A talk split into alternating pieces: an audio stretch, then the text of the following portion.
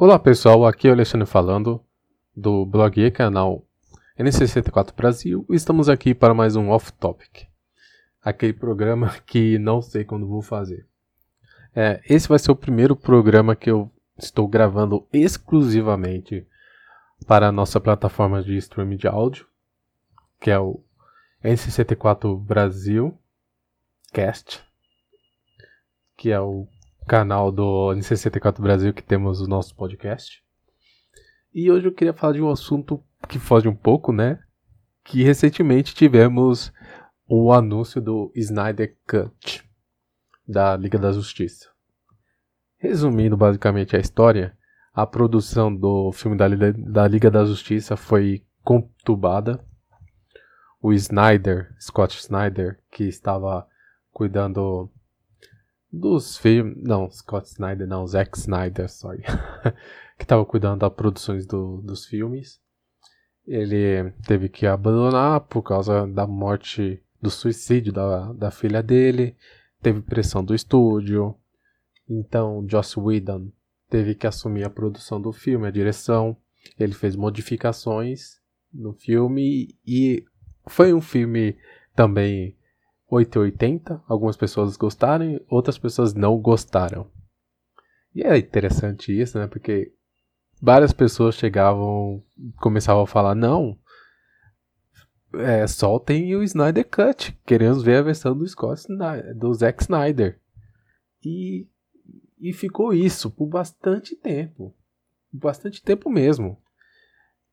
E sempre tendo isso. Eu sinceramente até questionava, não sei se realmente era necessário, mas finalmente essa semana tivemos a, a confirmação que o filme é, vai ser feito, vai ser, vai ter algumas filmagens, vai trabalhar os efeitos especiais, tudo e vai ter a versão com o Zack Snyder ele planejou, estava pensando em conceber na HBO Max. E assim, existe filmes que depois de um tempo eles têm sua versão definitiva, a versão do diretor que sai em Blu-ray, em DVD, isso é normal. Eu mesmo lembro, por exemplo, da versão estendida do Demolidor do, dos anos 2000, né, do Ben Affleck. E, e, é bem interessante, eu acho até que a versão do de, a versão estendida é melhor do que a versão de cinema. E é normal, vários filmes têm isso. Eu imaginava que quando a Liga da Justiça fosse sair em DVD, Blu-ray ou sei lá o que, eventualmente iria ter uma versão do Zack Snyder. Acho que não era algo impossível de acontecer. E é claro, tem a, hoje em dia temos as redes sociais, internet, que cada vez bota pressão. E acho que viram a oportunidade e falou: vamos fazer então, vamos dar o que o povo quer. E na minha visão, acho que muitas pessoas querem que esse filme seja a, a solução, sejam a cura, o que vai salvar o universo da DC no cinema, o DCU, da, em comparação da Marvel. E sinceramente, não acho que é isso. Não acho que vai acontecer, certo? Acho que é querer uma coisa que acho que é desnecessário.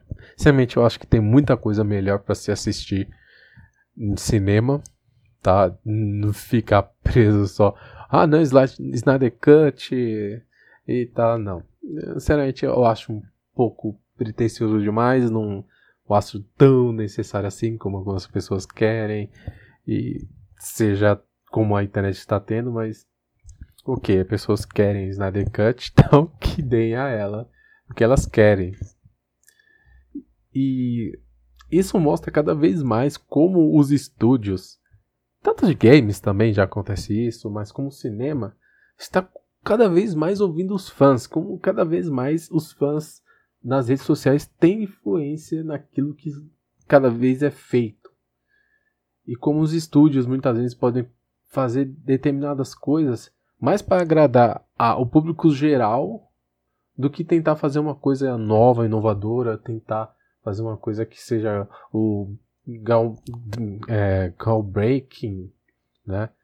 Tentar fazer aquilo. Não, temos que agradar é, tipo, todo mundo, o máximo possível, em vez de tentar ser mais surpreendente.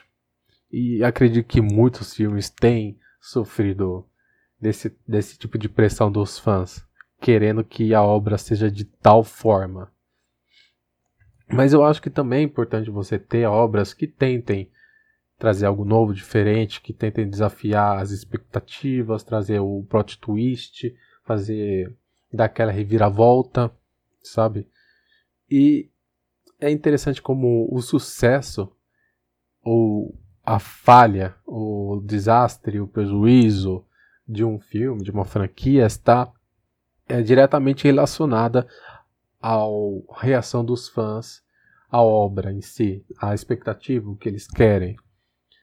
E não sei se isso é bom ou ruim, acho que até chega a ser mais ruim do que ser realmente bom para as pessoas, para a indústria em si, tá? É, não sei, é, essa, tipo, é, é, é uma, algo que é, tipo, único dos nossos tempos, não é algo que é, antigamente, antes da internet, tinha tal coisa. Claro que é, quando tem um, lança um filme, antigamente, quando tinha um filme, você tem a opinião do público, e essa opinião do público vai influenciar também para uma sequência. Mas isso demora-se tempo, demora-se anos, porque você vai ter lançamento do filme, a revista, críticas, tudo. Hoje em dia é muito instantâneo. E, e as críticas, muitas vezes, elas acontecem durante a produção, antes da produção, igual, por exemplo, o clássico, o o que se teve de mais recente e claro foi o filme do Sonic, né, que não gostaram do design, do visual e foi refeito, custou muito dinheiro para agradar os fãs. E é interessante como cada vez mais vemos a, a, o poder do, dos fãs. Tem até a palavra fancast, que o fã também quer que determinados atores façam é, determinados personagens, estejam em tal filme Igual, por exemplo, tá tendo o Quarteto Fantástico, agora que estão querendo o John Krasinski e a mulher dele, Mitch Blur, pra viver o, o seu Fantástico e a Mulher Invisível. Tipo, agora não, queremos esse porque é perfeito. É o fancast novamente agindo e tentando influenciar os estúdios e tudo. E, como eu disse, pode ser positivo, pode ser negativo, é algo para se debater. Sinceramente, eu não gosto tanto assim. Eu até entendo a importância e até entendo como as pessoas querem ver aquilo que elas estão esperando no cinema, mas acho também bom ver coisas diferentes, acho bom também ser surpreendido. Mesmo que no final você não goste, que você falar que não, você está matando minha franquia. Em alguns casos eu concordo, sabe? Igual, por exemplo, o filme do Caça Fantasma de 2016, 2017, não lembro quando foi, que foi só com as mulheres, que tipo, pessoas estavam querendo um Caça Fantasmas 3 há muitos anos. E em vez de entregar algo assim, ou pelo menos fazer tipo um, um filme que você passa a. Você acaba com aquela geração passando por uma nova geração, que seria, porra, legal. Em vez disso, você faz um filme que não tem nenhuma relação com o antigo. Então, ter a expectativa do fã que quer ver aquilo e você não entrega aquilo, mas também tem a questão de você trazer algo novo e, e é muito contraditório, é muito difícil, sinceramente. Igual, por exemplo, teve agora a trilogia do Star Wars, que possivelmente a gente vai ter um podcast falando sobre isso, como também foi outra coisa que os fãs odiaram muito, foi até em casos como o episódio 8, foi 880 também. Tá? Mas voltando pro caso da Liga da Justiça, não acho que vai ser algo que vai salvar o universo, não acho que vai ser algo extraordinário, vai ser algo que vai mudar, abalar todas as coisas, impossível, não acho que vai ser dessa forma. Não vai, não vai chegar a esse ponto, com certeza, tá? Vai ser interessante só ver pela curiosidade, mas sinceramente, se for para pedir uma coisa na internet, querer, tem coisas mais melhores e importantes para se pedir do que ver o, o Snyder Cut, a versão do diretor. E além do mais, eu acho que já iria sair alguma coisa dessa forma, sabe? Então, ok, mas já que vai ter, legal, vamos ver qual vai ser a bomba que a gente vai tomar. Se vai ser melhor ou pior, Sinceramente, quando eu assisti, eu achei um filme legalzinho e só nada de extraordinário. tá? Falando também, o Joss Whedon, não, não culpo ele, é um excelente escritor, diretor. Gosto muito do trabalho, do trabalho deles. Cara, eu adoro o X-Men que ele fez. O... É, X-Men, mas desculpa, Vingadores. E também fez X-Men, mas os Vingadores, o filme dos Vingadores que ele fez. Cara, o primeiro filme é excelente. Sabe, ele soube trabalhar lá.